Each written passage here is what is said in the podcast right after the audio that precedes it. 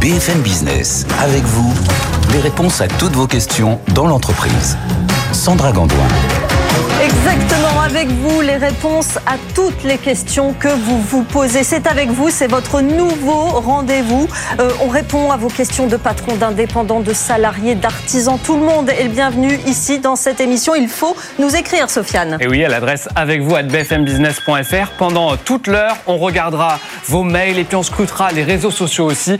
Vous en avez l'habitude, les réseaux sociaux de BFM Business, le compte TikTok avec vous aussi. On regardera tout. Et puis les réponses à vos questions, c'est pas nous qui les prendrons. Non, il y a des experts, quatre experts qui vont tenter pendant toute une heure de répondre à vos questions. Ils sont déjà là, regardez sur votre écran Maxime Ruzniewski, Antoine Poincaré, Camille Puech et notre avocate du jour, Alexandra Novak. Ils débattent déjà des sujets, ils attendent hein. vos questions. Ils sont juste à côté, ils attendent vos questions avec impatience. Et oui, toutes les questions euh, seront là dès midi 10, mais juste avant, puisque vous avez le programme, eh bien c'est parti pour le journal.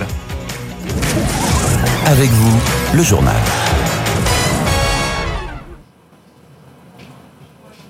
Bonjour Sandra, bonjour Sofiane et bonjour à tous. Bruno Le Maire présentait ses voeux il y a quelques instants.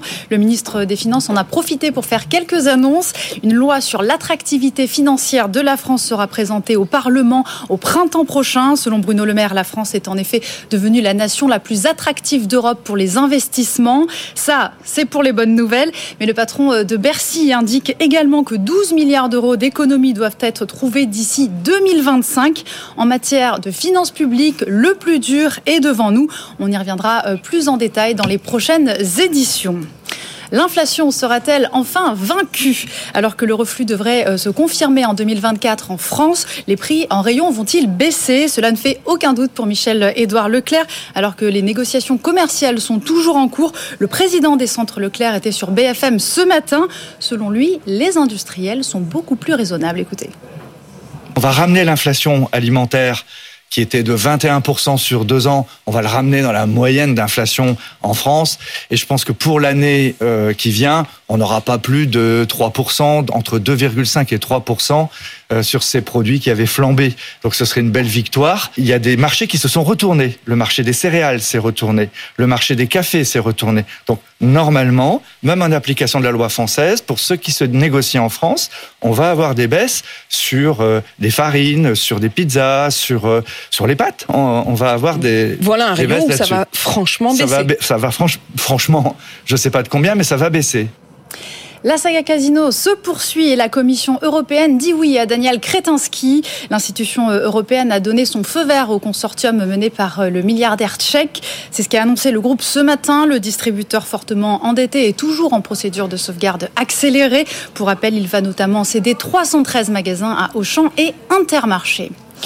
Direction les États-Unis où le CES de Las Vegas va ouvrir ses portes. Le grand événement de la tech dont BFM Business est partenaire devrait attirer 130 000 visiteurs. 150 startups sont déjà, 150 startups françaises sont déjà sur place, tout comme notre envoyé spécial Anthony Morel. Cette année, Anthony, euh, l'intelligence artificielle sera absolument partout.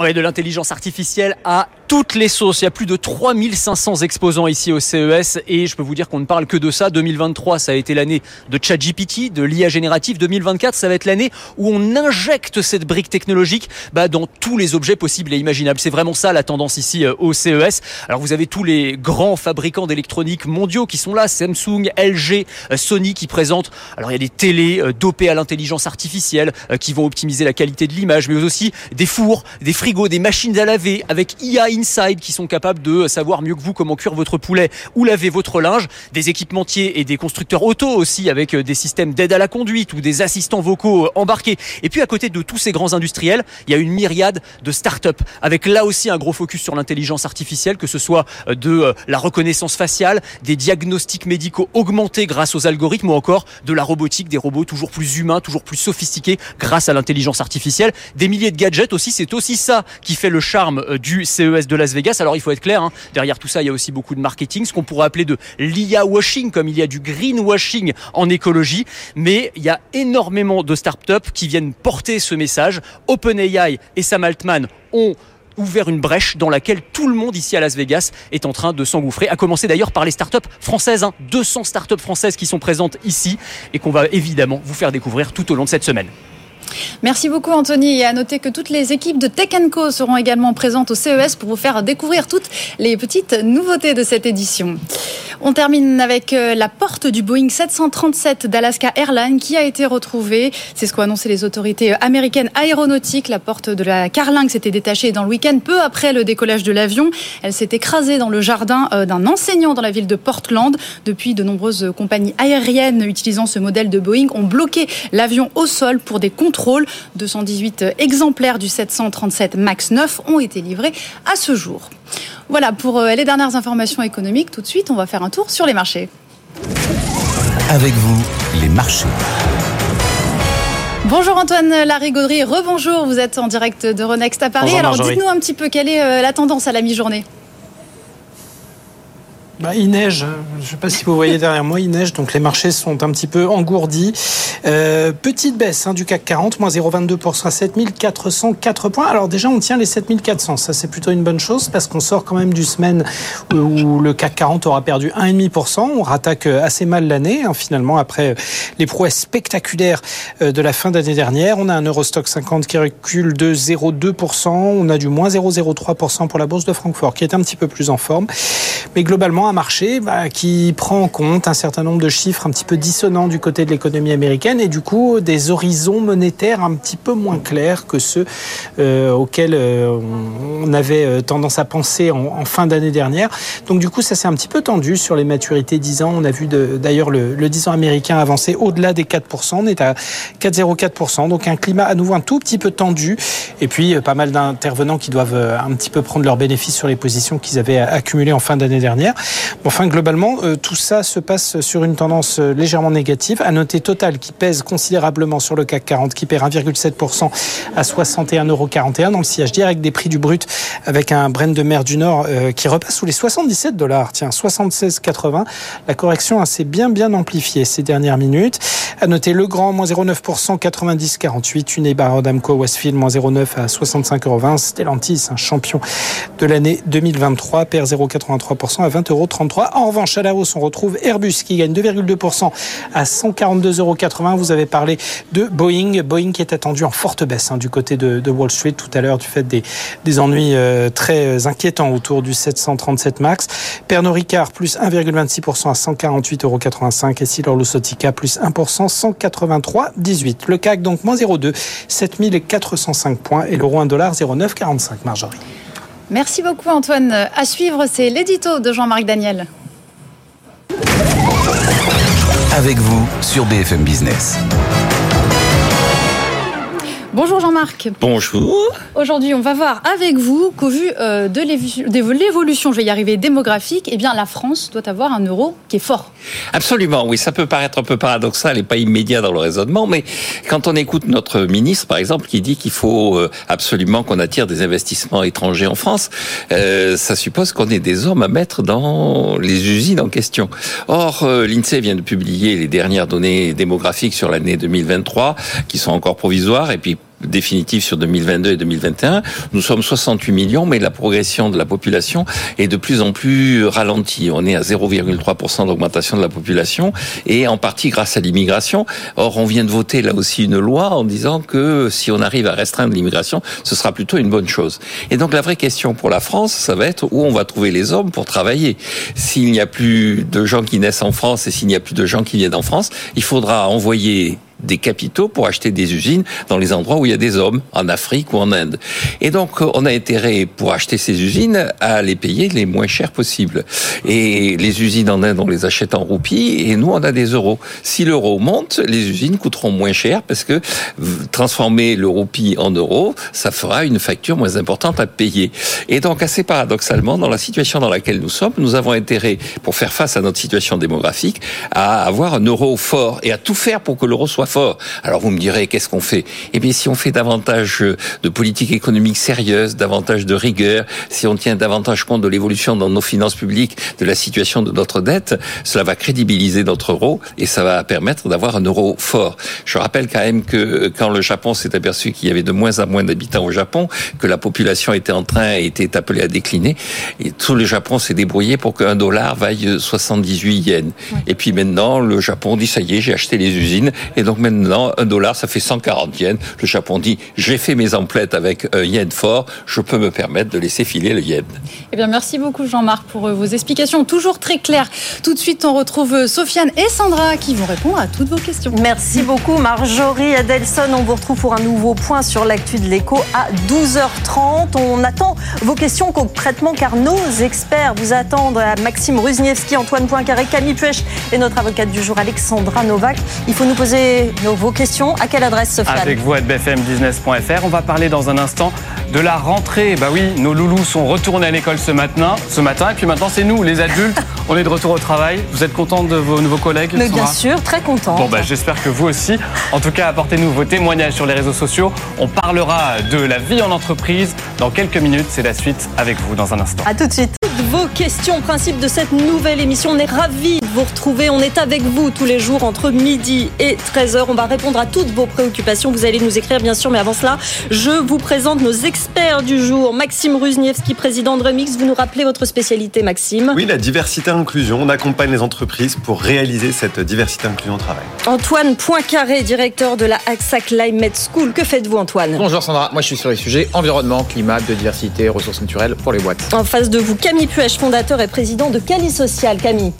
Et nous, on aide les organisations à prendre soin d'elles et de ses collaborateurs. Et voilà, ça va beaucoup nous intéresser effectivement. Et notre juriste aujourd'hui, notre avocate Alexandra Novak, avocate du cabinet de Gaulle Florence. Votre spécialité, Alexandra Alors les transitions sociétales et également la transition énergétique. Hein. Voilà les sujets que nous allons traiter, cela et plein d'autres. Vous nous posez vos questions, il est grand temps de s'y mettre. Sofiane Aklouf, première question. Et oui, on y va tout de suite. Merci à vous quatre d'essuyer les plâtres. Et voici la toute première question de la toute première émission. Ce sera mythique. Elle est pour vous, Camille Puech. Ça commence fort. Je vais devoir annoncer un plan de licenciement. Je le vis très mal. Comment faire? Bonne année 2024 surtout. Oui, merci. Euh...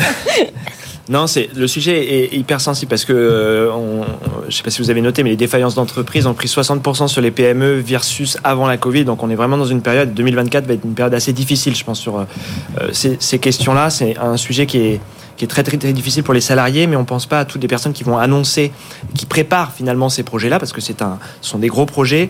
Euh, nous, ce que l'on conseille dans ces périodes, c'est d'abord de prendre soin de soi. Il faut savoir que accompagner une euh, difficulté économique d'une organisation, c'est un marathon, c'est pas un sprint. Et si on s'oublie, eh bien, on n'arrivera pas à durer dans la longueur et mm. on va soi-même voir sa santé se dégrader. Donc, prendre soin de soi, ça veut dire une activité physique, ça veut dire une bonne nutrition, ça veut dire une passion, entretenir ses passions dans la vie. Et puis, dès le début, c'est pas, on va pas voir le psychologue quand ça va pas. On va voir le psychologue avant pour éviter que ça aille mal. Ça, c'est très très important, surtout quand on est certain de faire face à des difficultés économiques. On garde du, recul en quelque sorte. Ben, exactement. Et puis en fait, on se dit oui, mais il y a la famille, on va pouvoir discuter avec les amis. Non, on va pas pouvoir discuter avec eux parce qu'on a envie de garder ça pour soi, parce que mm. c'est un sujet qui est très intime, parce qu'on pense qu'on fait mal, parce qu'on a honte. Et donc c'est la raison pour laquelle de pouvoir en parler avec un professionnel indépendant, neutre, qui est objectivement là pour euh, nous aider. Et ben c'est le, le, meilleur outil pour euh, pour avancer efficacement. Et après, vis-à-vis des salariés, c'est un autre conseil que je donne parce que euh, on a tendance à vouloir se cacher derrière des, des visions que l'on a de ce que devrait être un patron dans ces périodes et avoir une image de ce qu'on devrait être et, et, chercher à atteindre cette idée.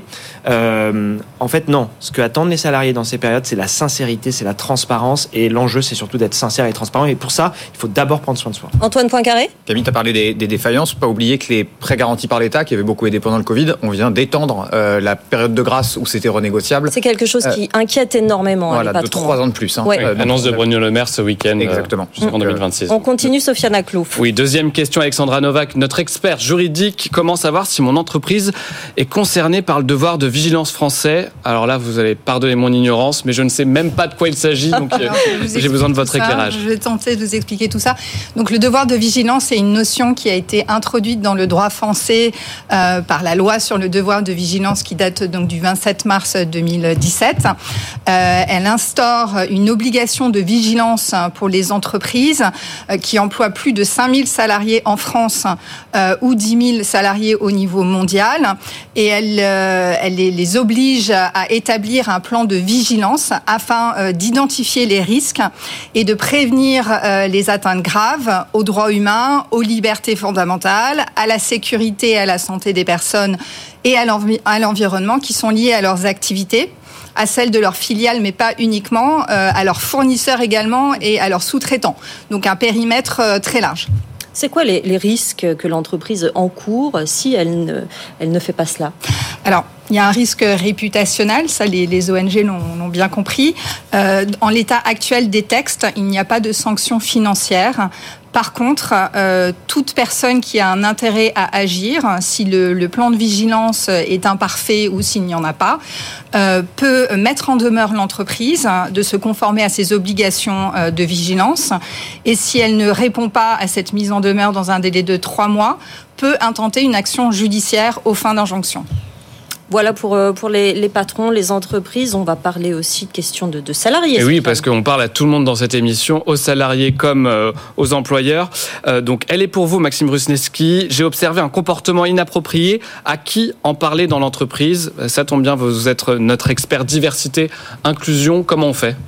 Alors déjà, ce qu'il faut savoir, c'est qu'il euh, n'y a pas à proprement parler de référent diversité et inclusion dans une entreprise. Hélas, en tout cas, c'est pas une obligation. En revanche, il y a des références agissant du harcèlement sexuel. C'est obligatoire dès qu'on a un CSE, donc ça concerne beaucoup d'entreprises en France. Et il faut d'ailleurs en nommer un deuxième ou une deuxième quand on a plus de 250 salariés. Et c'est aussi cette base de 250 salariés qui vaut pour les référents sur le handicap.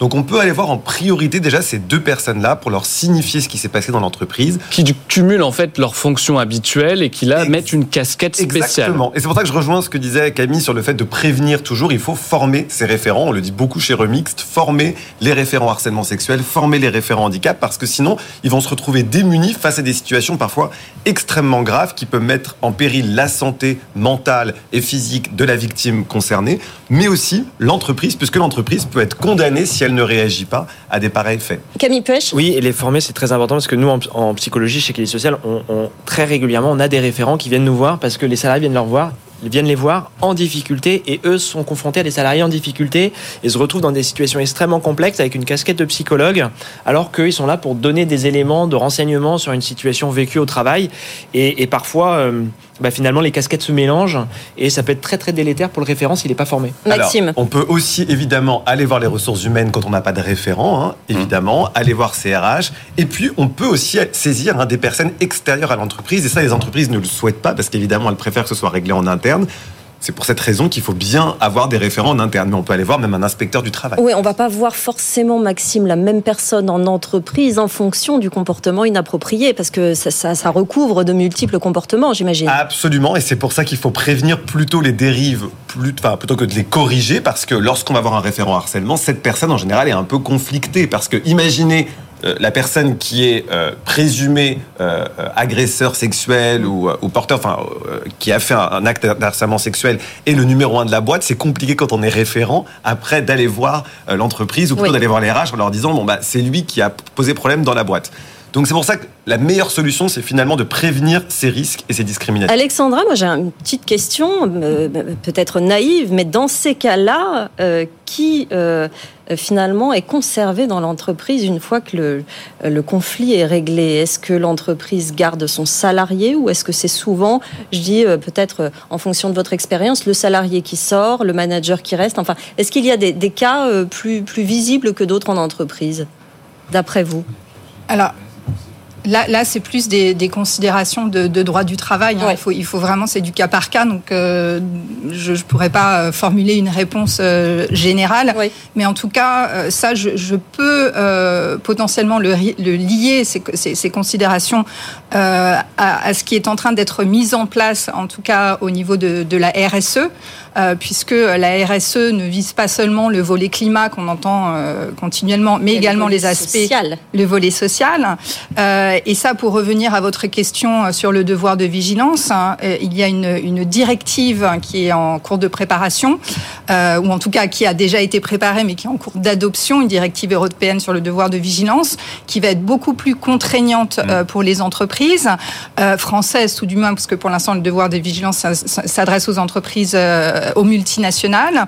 Et ce volet social va être pris en compte euh, de façon plus appuyée, euh, puisque l'entreprise va devoir mettre en place dans son plan de vigilance tout un tas de mesures pour s'assurer que le, droit des salariés est respecté et faire en sorte qu'on ne parvienne pas à ce type de situation.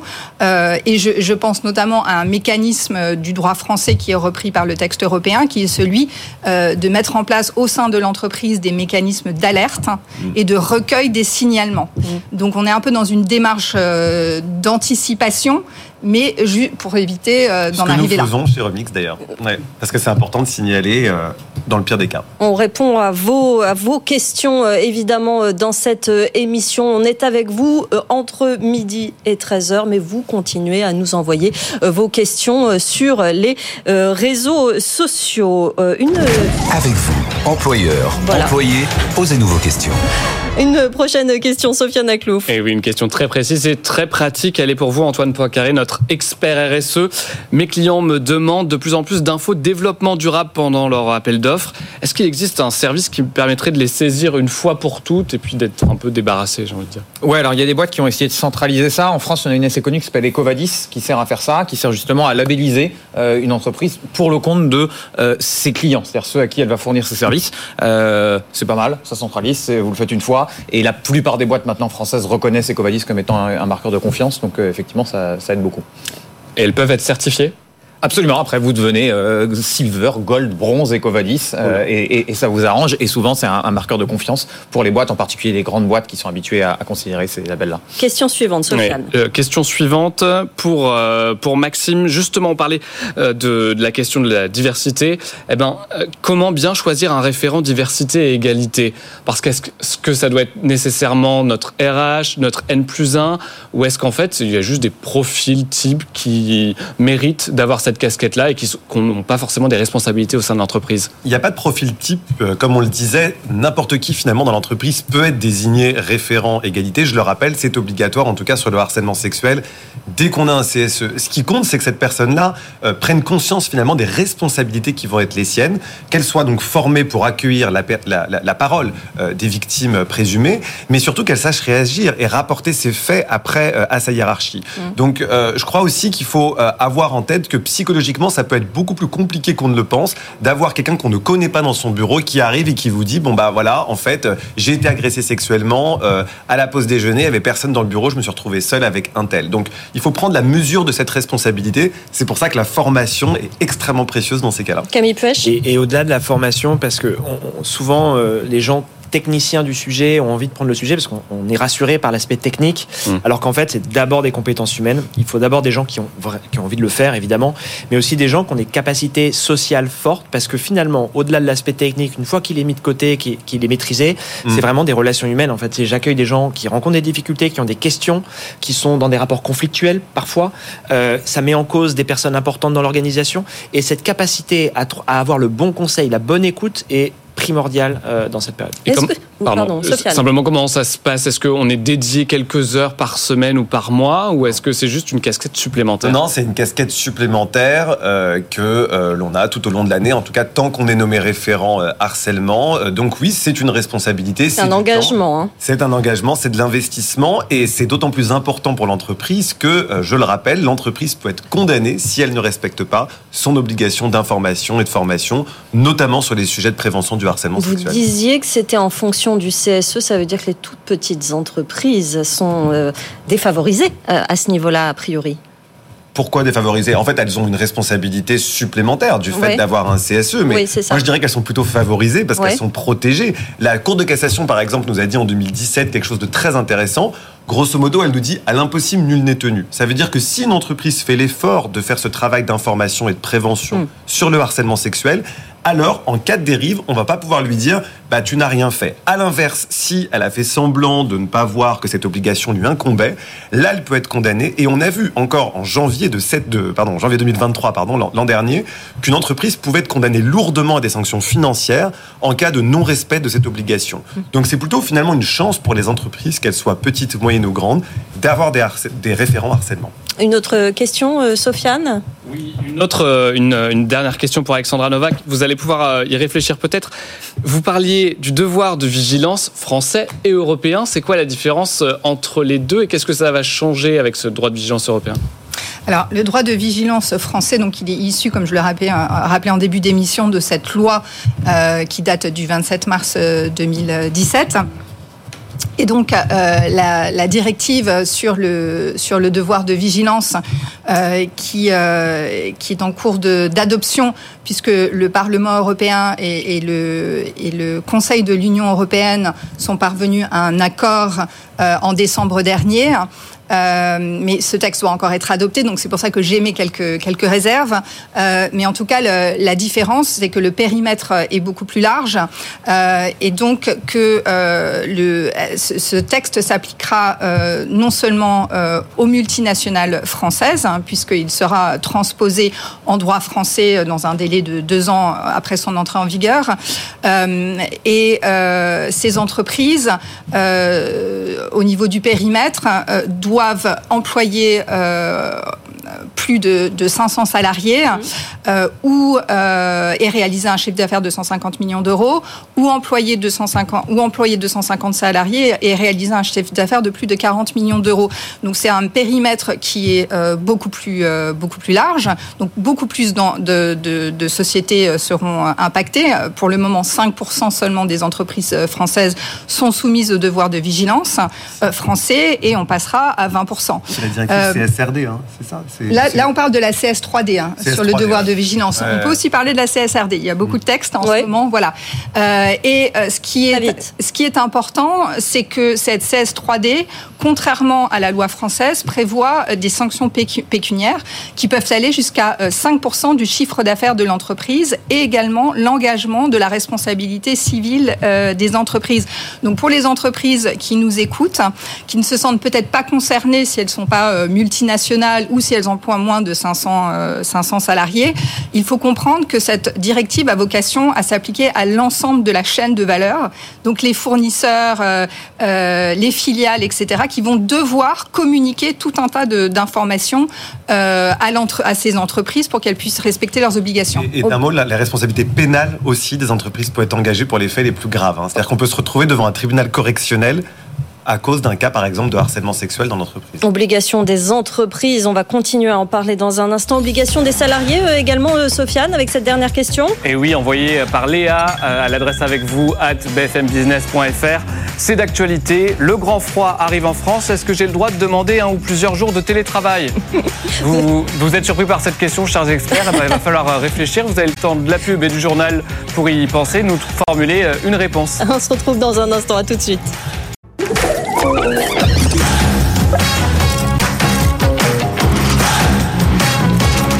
BFM Business, avec vous, les réponses à toutes vos questions dans l'entreprise. Sandra Gandoin. Et on est ravis de vous retrouver avec vous, évidemment, pour répondre à toutes vos questions de vie en entreprise. Vous nous écrivez à cette adresse avec vous, bfmbusiness.fr, des messages, mais aussi des vidéos courtes que nous diffuserons, évidemment. Nous sommes avec nos quatre experts sur le plateau, Antoine Poincaré, Maxime Ruzniewski, Alexandra Novak et Camille Puech. On les retrouve dans un instant, mais tout de suite, le petit point euh, sur l'actualité économique avec Marjorie Adelson. BFM Business, l'info éco. Marjorie Adelson. Bonjour à tous. Bruno Le Maire a présenté ses vœux pour 2024. Le ministre des Finances en a profité pour faire quelques annonces. Une loi sur l'attractivité financière de la France sera présentée au Parlement au printemps. On écoute justement Bruno Le Maire. Nous sommes devenus la nation la plus attractive pour les investissements étrangers en Europe. Nous avons su tirer le plein parti du Brexit, merci à nos amis britanniques, pour attirer à Paris les plus grands établissements financiers de la planète.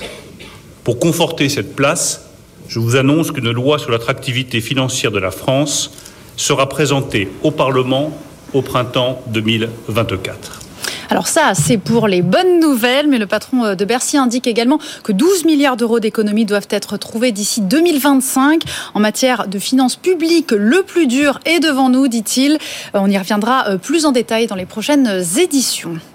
La saga Casino se poursuit. La Commission européenne dit oui à Daniel Kretinsky. L'institution européenne a donné son feu vert au consortium mené par le milliardaire tchèque. C'est ce qu'a annoncé le groupe ce matin. Le distributeur fortement endetté est toujours en procédure de sauvegarde accélérée. Pour rappel, il va notamment céder 313 magasins à Auchan et Intermarché. À l'international, J-1 avant le CES de Las Vegas, le grand événement de la tech dont BFM Business est partenaire devrait attirer 130 000 visiteurs. 150 startups françaises sont déjà sur place. Et cette année, l'intelligence artificielle débarque à tous les niveaux, notamment dans les objets du quotidien, voitures, électroménagers, appareils médicaux. On retrouvera euh, tout au long de la semaine Anthony Morel qui est euh, notre envoyé spécial.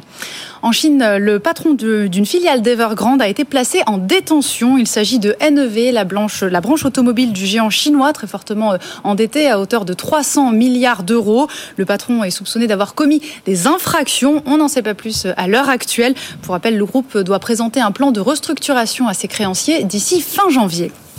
On termine avec euh, Honda qui va investir 14 milliards de dollars au Canada pour fabriquer des véhicules électriques. Le constructeur japonais souhaite une mise en service d'ici 2028. L'usine fabriquera ses propres batteries selon la presse. Honda envisage plusieurs sites, notamment dans l'Ontario. Depuis euh, quelques années, le Canada essaye d'attirer des acteurs euh, du secteur des véhicules électriques grâce à des incitations fiscales et grâce à ses nombreux minéraux rares. Voilà pour les dernières informations. Tout de suite, on va jeter un petit coup d'œil au CAC. Ah, pas de CAC. Pas de CAC. Si, ça y est, on l'a. Il est dans le rouge, visiblement. Il est dans le rouge.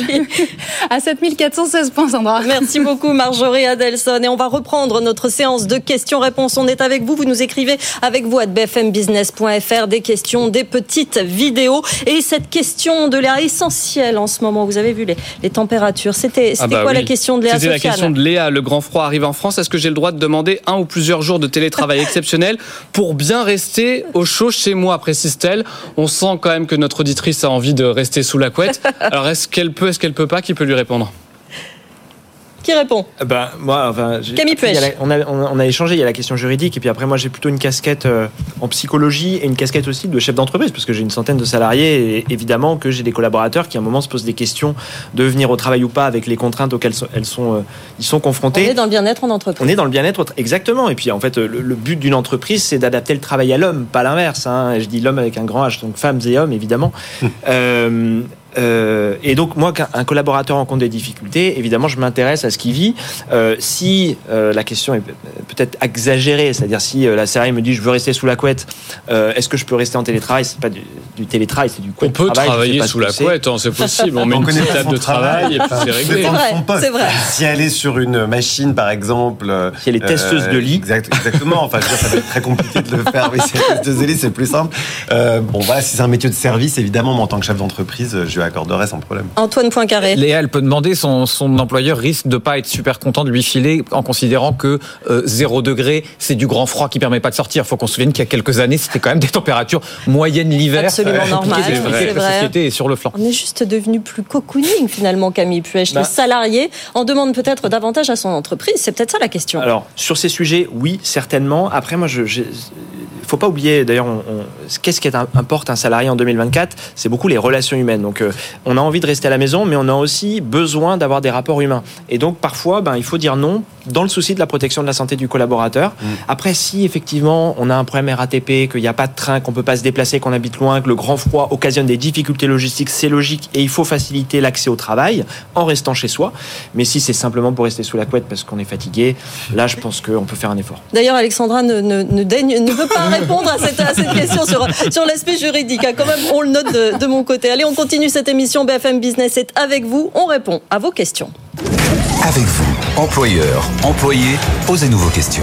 Sophia Maclouf. Et vous pouvez faire comme Evard, nous envoyer un mail à l'adresse avec vous à bfmbusiness.fr ou un SMS en envoyant business au 732-16. Vous pouvez pas sauver d'académiciens pour un retour au château, mais vos experts pourront, euh, nos experts pourront vous répondre. Et puis il y a le petit QR code que vous voyez si vous êtes à la télé juste à droite. Vous pouvez nous envoyer vos questions et des vidéos également. Et là, cette question très précise, je pense qu'elle est pour vous, notre expert, euh, notre experte juridique. J'ai été débauché par une entreprise de services numériques après trois mois à attendre une mission et sans avoir évalué mes compétences, elle a décidé de mettre fin à ma période d'essai car les clients ont refusé leur offre. N'est-ce pas là une rupture abusive de la période d'essai?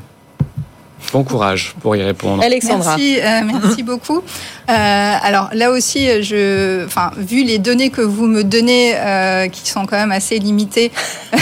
Oui. oui, certes. Voilà, c'est bon. Euh, après, il, comme comme je le disais tout à l'heure quand vous me questionnez sur le sur le droit du travail, euh, c'est, enfin voilà, il y a des il y a des dispositions euh, très précises du code du travail qui régissent ces cas de, de rupture. maintenant, il faudra avoir un peu plus de précision sur sur l'engagement de l'entreprise en, en amont.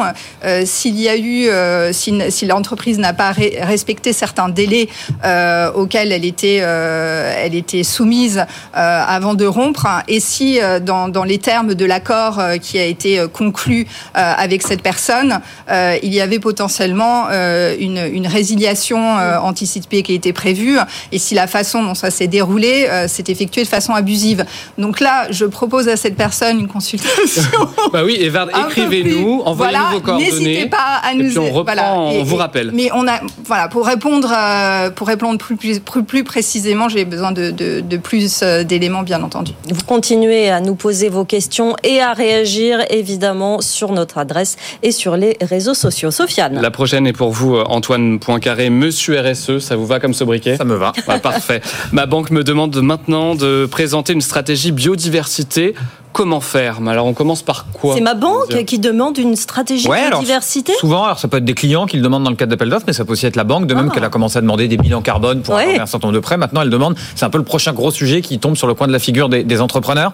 C'est compliqué la biodiversité, le carbone, on voyait bien, hein, on mesurait des tonnes de CO2, euh, et puis on, on reportait, on reportait. La biodiversité, c'est un peu plus compliqué. L'écueil habituel, c'est de dire, bah, je vais mettre des ruches sur mon toit, je vais replanter euh, sur le jardin devant euh, euh, trois, quatre plantes sauvages et ça fera la blague. Le, le cœur du réacteur, c'est de vraiment penser à deux choses. D'abord, les services que la bio- biodiversité vous rend, euh, et donc vraiment être capable, de, on appelle ça des services écosystémiques. Euh, donc regardez comment on dépend d'une biodiversité qui, si demain elle s'écroule, ne rendra plus ses services. Et le deuxième sujet, eh ben, c'est la boucle retour, c'est comment nous, en tant que boîte, on agit sur cette biodiversité. Si on pollue, si on est amené à, à- à avoir un impact sur la nature, voilà. Donc si déjà vous avez une première liste qui dit voilà comment je dépends de la biodiversité, voilà comment je l'impacte, bah, vous avez le début de quelque chose qui pourra satisfaire, je l'espère, votre banquier. Sofiane. Oui, on parlait tout à l'heure de comportement pas tout à fait euh, approprié au travail.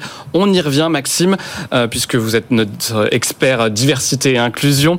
Quelles sont les discriminations les plus souvent observées en entreprise? Oui, alors il y a eu une étude de l'INSEE récente qui est extrêmement intéressante parce qu'elle nous dit que l'un des premiers, enfin le premier critère d'ailleurs, c'est l'apparence physique à 40%, c'est-à-dire que devant les autres, ils se classent en premier l'apparence physique et on en parle très peu. Nous, chez Remix, par exemple, on a fait un parcours récemment sur la grossophobie qui est vraiment un fléau euh, dans la société française de manière générale, mais aussi dans l'entreprise. Après, on a évidemment le sexe, donc toutes les discriminations liées euh, au fait, bah, le plus souvent une femme, ça peut être aussi d'être un homme, mais on va dire dans une écrasante majorité, c'est tout ce qui est sexisme dit ordinaire, harcèlement sexuel. J'en profite juste pour préciser, le- selon le Haut Conseil à l'égalité femmes-hommes, 80% des femmes se disent concernées par le sexisme au travail. C'est un chiffre qui paraît affolant, 80%. Oui, et en même temps, 100% des femmes ont déjà eu des agissements sexistes dans le métro. Donc, vous voyez, en fait, on est Mm. sur des chiffres qui sont absolument stratosphériques et qui en disent très long sur l'étendue du travail qui reste à faire. Mm. Je rappelle que l'immense majorité des chefs d'entreprise dans ce pays sont des hommes. Ça veut dire que cette responsabilité incombe, tant que les hommes sont majoritaires,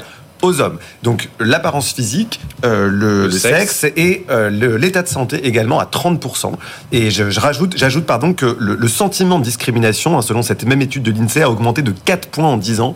C'est extrêmement important. Ça veut dire que les gens sont plus sensibles et plus alertes sur ce qui leur arrive. Ça veut dire que ce sentiment, justement, c'est du ressenti, c'est générationnel. Ça vient d'où euh, cette augmentation, Maxime? Euh, Elle vient du fait qu'on est un peu plus alerté aujourd'hui sur ce que c'est justement que le sexisme, le harcèlement ou une discrimination liée au handicap. Ça veut dire aussi, et ça des études très récentes nous l'ont dit, qu'une immense majorité, là je crois que c'était 72% des jeunes diplômés, demandent à recevoir plus d'informations et de formations sur les questions RSE. Mhm. Donc il y a une demande extrêmement importante de la génération Z, comme on les appelle, et donc des revendications plus importantes. Et puis vous l'avez dit, euh, maître, à l'instant, euh, il y a une réglementation française et européenne de plus en plus importante. Ça veut dire que ce qui était vu avant comme un peu des débats sociétaux, etc., en fait aujourd'hui, c'est la loi. Donc qu'on soit d'accord ou pas d'accord avec ces évolutions sociétales, si on ne les respecte pas, on peut être sanctionné. Camille Puech. Euh, après, il faut, se faire, il faut faire attention aussi à, à pas le fait qu'on soit tous plus alertes du sujet fait que effectivement les sujets sortent plus euh, et donc on en voit plus, ça fait augmenter. Le Haut Conseil pour euh, l'égalité a publié en février dernier une étude euh, sur le sexisme dans, notre société, a montré aussi une hausse des comportements sexistes chez les jeunes générations. Mmh. Donc on, peut se dire c'est les jeunes générations qui sont très alertes et donc elles alertent toute situation. Il faut pas oublier le fait qu'il y a aussi des comportements dans les jeunes générations qui sont encore sexistes et le problème il va pas se résoudre tout seul. il est encore très très important, vous le disiez tout à l'heure, il y a encore un, gros travail à faire. Vous, n'avez pas évoqué la question du racisme. On, dit quand même qu'un salarié sur trois déclare être, en être victime ou témoin. Là aussi, le, chiffre est très éloquent. Mm. Est-ce que c'est aussi une question qui se pose euh, majeure en oui, entreprise Et là, j'ai une autre étude de McKinsey en 2021. 55% des entreprises font de la diversité d'origine de leur management une priorité. Là où, par exemple, aux États-Unis, c'est clairement la discrimination numéro une, c'est-à-dire celle dont on parle le plus. En France, on a encore un peu de mal à aborder ces sujets. Nous, on le voit chez Remix, on a un parcours dédié à la diversité d'origine et au, racisme, aux discriminations liées à l'origine. Et il est moins choisi par nos clients alors qu'il concerne énormément de monde. Euh, il y a un petit tabou encore en France, on y vient petit à petit. Euh, or, on peut tous travailler sur ces questions et on a tous des biais sur ces questions. Oui, c'est ça. Est-ce que c'est un tabou ou c'est le fait de ne pas du tout s'apercevoir qu'on a ces biais, euh, justement, d'après vous, euh, Maxime? Oui, c'est une bonne remarque. Je pense que la première chose à faire, et d'ailleurs nous le fait chez nous, c'est on, fait une sorte d'autodiagnostic. Bah, tout le monde est persuadé de... ne pas l'être. Oui, mais en fait, on se rend compte, par exemple, que demander systématiquement à une personne qui n'est pas blanche d'où tu viens, eh ben, ça met la personne en face dans l'embarras. Alors que moi, par exemple, on me demande jamais d'où je viens quand j'arrive dans une réunion, etc. Encore récemment, par exemple, j'ai une responsable RH qui est venue me voir en me disant euh, J'arrive de Guadeloupe pour prendre mon poste, on m'a mis Francky Vincent à mon pot d'arrivée. et, euh, et, en fait, elle est restée complètement scotchée, mais tout le monde trouvait ça sympa. Et donc, il y a un moment donné, il faut aussi prendre conscience de ce que sont ces discriminations. Ce qui est sympa pour l'un n'est pas pour l'autre. Sofiane, on continue. Monsieur qualité de vie au travail, Camille Puech, cet autre témoignage sérieux cas pratique. Je suis mise en cause pour harcèlement moral. Pourtant, euh, j'ai toujours fait ce qu'on me demandait pour la performance de l'entreprise. Dois-je attaquer mon employeur? Bon, sachant qu'on peut être très performant et euh, être mis en cause pour harcèlement moral, l'un n'empêche pas l'autre. Camille Puech. Alors, il y a deux questions dans la question parce qu'il y a l'aspect euh, juridique euh, euh, qui, qui, est moins mon domaine, mais j'y suis très confronté. Mais ça tombe bien, on a une juriste juste à côté de avec la question du harcèlement systémique, euh, qui est l'affaire France Télécom. Euh, qui est, France Télécom a été condamné pour harcèlement systémique. Donc le harcèlement systémique, à la différence du harcèlement moral, le harcèlement moral, ça va être le comportement d'un individu à l'égard d'un individu ou de plusieurs individus. Le harcèlement systémique, c'est la stratégie qui est mise en place dans l'organisation qui est reconnue comme pathogène. Et donc, euh, typiquement cette personne qui applique ce qu'on lui demande de faire et qui, de fait, par l'application de, de, ces consignes, va être elle-même auteur euh, ou autrice de, euh, de harcèlement moral. Donc ça, il y a un sujet là-dessus, c'est assez, assez encore soumis à discussion parce qu'il y a eu un cas en France hein, de harcèlement systémique, c'est France Télécom. Donc c'est encore en, en, beaucoup d'évolution. Après, il y a l'aspect très humain, moi, que j'entends dans cette question-là parce que je l'ai beaucoup. On rencontre beaucoup de managers notamment qui nous dit j'ai vraiment tout fait pour que cette boîte elle fonctionne et aujourd'hui je suis mis en cause, je suis trahi parce que finalement en faisant ce qu'on m'a demandé de faire, et eh ben c'est moi maintenant qui on, recherche ma, responsabilité comme étant un harceleur moral, on veut me mettre dehors, etc. Donc il y a énormément de souffrance dans cette question. C'est une situation qui c'est la personne qui a posé cette question, elle n'est pas seule. Euh, il y a énormément de gens qui rencontrent la même situation et, on oublie souvent aussi euh, les managers. Il y a un manager sur trois, on a fait une enquête avec Ipsos l'année dernière, un manager sur trois a le sentiment d'être auteur de comportements s'apparentant à du harcèlement moral en France. C'est énorme. Auteur, pas auteur, Auteur. Pas victimes. On, rappelle ce chiffre qu'on donne souvent sur BFM Business. La moitié des managers n'ont pas choisi de l'être. Ça montre effectivement ce qui pèse sur leurs épaules, la très grande difficulté d'être un manager aujourd'hui. Et ça concerne tous ces domaines, la vie en entreprise, la mise en place de, de stratégies aussi. Antoine Poincaré, c'est peut-être trop sur les épaules des managers des entreprises aujourd'hui. Oui, oui, c'est peut-être trop. Et, en même temps, il y en a peut-être une partie là-dedans qui sont auteurs de harcèlement moral. Hein, si oui, des gens s'en sentent C'est-à-dire, il faut les reconnaître. Voilà. Ah ouais, enfin, j'ai un peu le sentiment, euh, qui est un sentiment très personnel, donc il n'engage que moi, mais qu'on est plutôt dans le sous-diagnostic de ce qui peut être le malheur au travail, mm. euh, y compris sans doute de ces gens dont on attend beaucoup, mais après tout, on en attend beaucoup, on leur a filé des responsabilités. Euh, ils les ont acceptés Ils les ont acceptés. Ils sont payés pour. Voilà, je pense aussi qu'il faut se poser la question du diagnostic. On parlait beaucoup de violence sexuelle, mais il y a plein d'autres choses qui sont vraiment de l'ordre du moral. Et manager, ça s'apprend. Et oui, c'est ça, et c'est là le, justement le point formation absolument essentiel. Ah, nous, on fait pas ça, on forme pas au management, pas encore en tout cas, mais on peut tout à fait se retourner vers son organisme de formation pour payer à ses managers des formations sur comment être un bon manager, comment faire de l'écoute active. Euh, là, moi, je sors de séminaires, par exemple, d'entreprise avec mon équipe, c'était génial. Enfin, on a vraiment appris à mieux se connaître, à, échanger, ça nous a reboosté pour l'année. Et, et de la même manière, je pense que les managers doivent absolument être formés. Moi, je me forme euh, toute l'année, c'est hyper important. Entre midi et 13h, BFM Business est avec vous. On répond à vos questions. Avec vous, employeurs, employés, posez-nous vos questions. Posez-nous vos questions. On rappelle l'adresse, Sofiane Aklouf. Avec vous, à bfmbusiness.fr. Je sais que vous essayez de me piéger, mais ça ne marchera pas. C'est bien essayé quand même. Allez, la question suivante, Sofiane. Elle est pour vous, Antoine Poincaré. Je reçois de nombreux messages me disant que je suis concerné par une nouvelle régulation européenne, la CSRD. Je comprends pas ce que c'est. Bah, ça tombe bien, on est plusieurs. Donc, Monsieur Climat. Ouais, on, en a parlé un peu. Donc, c'est effectivement une nouvelle réglementation européenne qui est en train d'être traduite dans le droit national. La France mm. a bougé vite, hein, elle vient d'être traduite.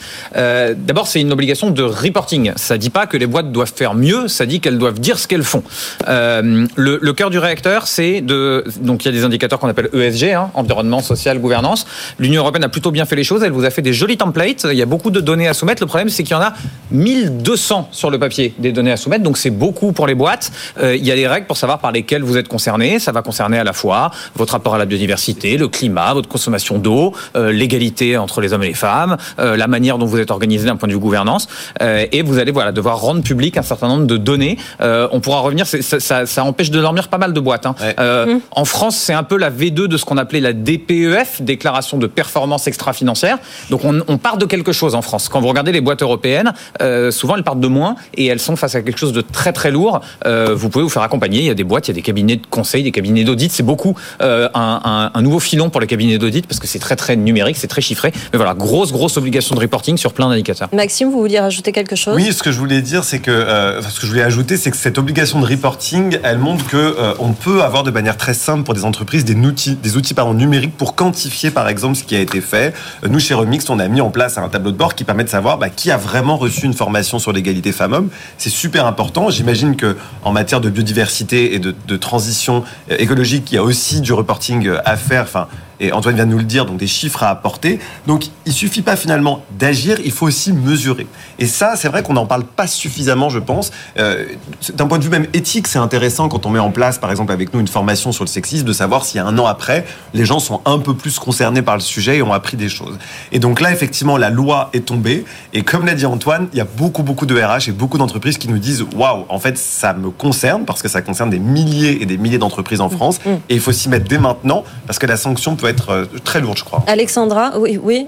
Alexandra Non, non, non, mais avec plaisir. Non, je voulais juste réagir parce qu'en fait, on est là, on est, on est dans le cadre d'une impulsion de l'Union européenne euh, qui vise à, euh, à, ce que les, les entreprises soient plus transparentes.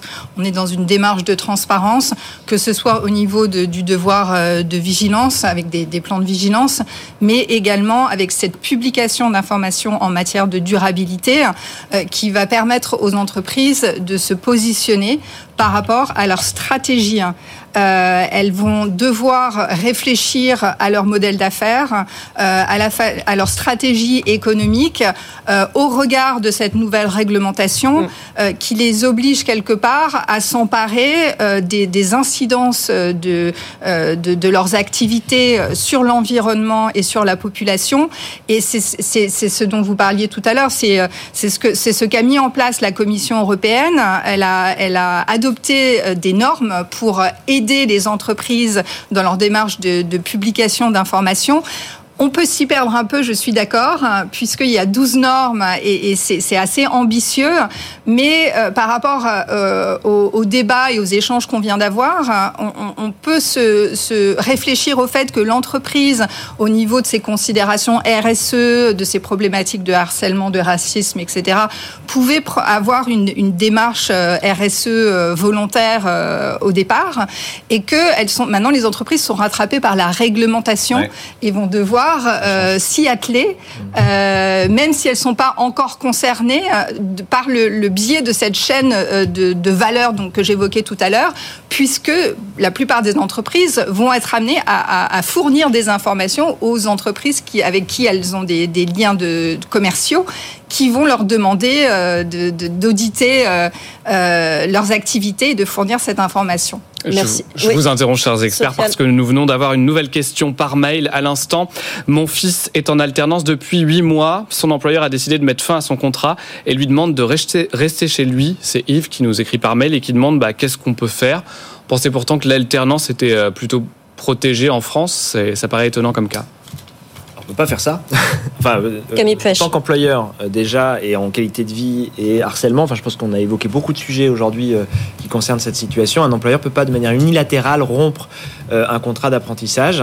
De toute façon, ça doit se faire avec l'école mmh. et avec le collaborateur, avec la, avec la personne. et on peut pas simplement dire à une personne, ben, je ne dirai rien, tu restes chez toi. Dans ces cas-là, on rentre dans la question de harcèlement moral. Imposer à un collaborateur de rester chez lui sans rien faire, je suis pas sûr que ce soit très clean. Maxime obligé de payer, je crois, l'école jusqu'au bout. Si on, on rompt de manière anticipée sans justification, il va falloir payer tous les, tous les cours de l'alternant. La, de jusqu'à la fin. Donc ça, c'est un, un, bon argument. C'est important de le dire, parce que ça, ça arrive souvent. Hein. Ouais, de dire, bah, de toute façon, vous pouvez pas me laisser sans rien, parce que sinon, vous allez devoir payer mes cours. Pour finir, on a une réaction à la question sur le froid de tout à l'heure, oui, Sofiane. fait réagir, c'est pas étonnant. Le coup de la couette fait réagir. Je peux envisager le télétravail si les conditions climatiques compliquent l'aspect logistique du déplacement, c'est ce que vous disiez, en même titre que, que les grèves, par exemple. Mais rester sous la couette pour un froid, somme toute relative, ne fait pas sérieux, nous dit Maxime. Vous aviez l'air plutôt d'accord avec lui tout à l'heure, non? Maxime Camille Ah bah oui, oui, oui, je pense que enfin, il faut travailler sa question. Euh, on peut tout dire au travail, mais il faut avoir de la maturité dans son expression. Là, peut-être que ça peut manquer un peu de maturité que de dire qu'on a trop froid pour quitter la bon, On peut dire qu'il peut faire froid dans les bureaux parce qu'il fait froid à l'extérieur. On peut un peu arranger la vérité. Efficacité énergétique, éventuellement peut-être un argument avancé. Exactement. Euh, Souvenez-vous qu'il fait plus si chaud au travail. Hein. Maintenant, c'est 19 degrés maximum. Voilà. Merci, merci à tous nos quatre experts du jour. Maxime Ruzniewski, président de Remix, Antoine Poincaré, directeur de la AXA Climate School, Camille Puech, fondateur et président de Cali Social, Alexandra Novak, avocate du cabinet de Gaulle Florence. Vous continuez évidemment à nous poser toutes vos questions à cette adresse avec vous à bfmbusiness.fr. Vous entendez ce petit, hein, Le petit, jingle, effectivement, Sophia. Il reviendra demain? Exactement, on revient demain. Vous nous les posez, ces questions par écrit. Vous pouvez aussi nous envoyer vos vidéos, vos réactions. Tout est bon à prendre sur la vie en entreprise. Hein. La vie en entreprise uniquement. Nos experts demain seront à nouveau sur ce plateau.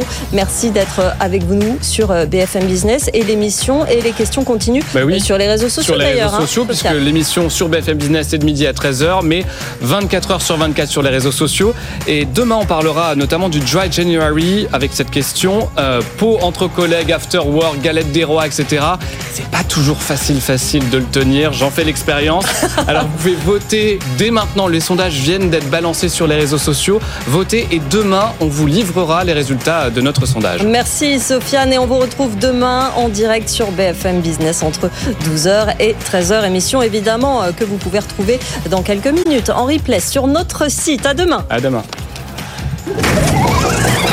Avec vous sur BFM Business.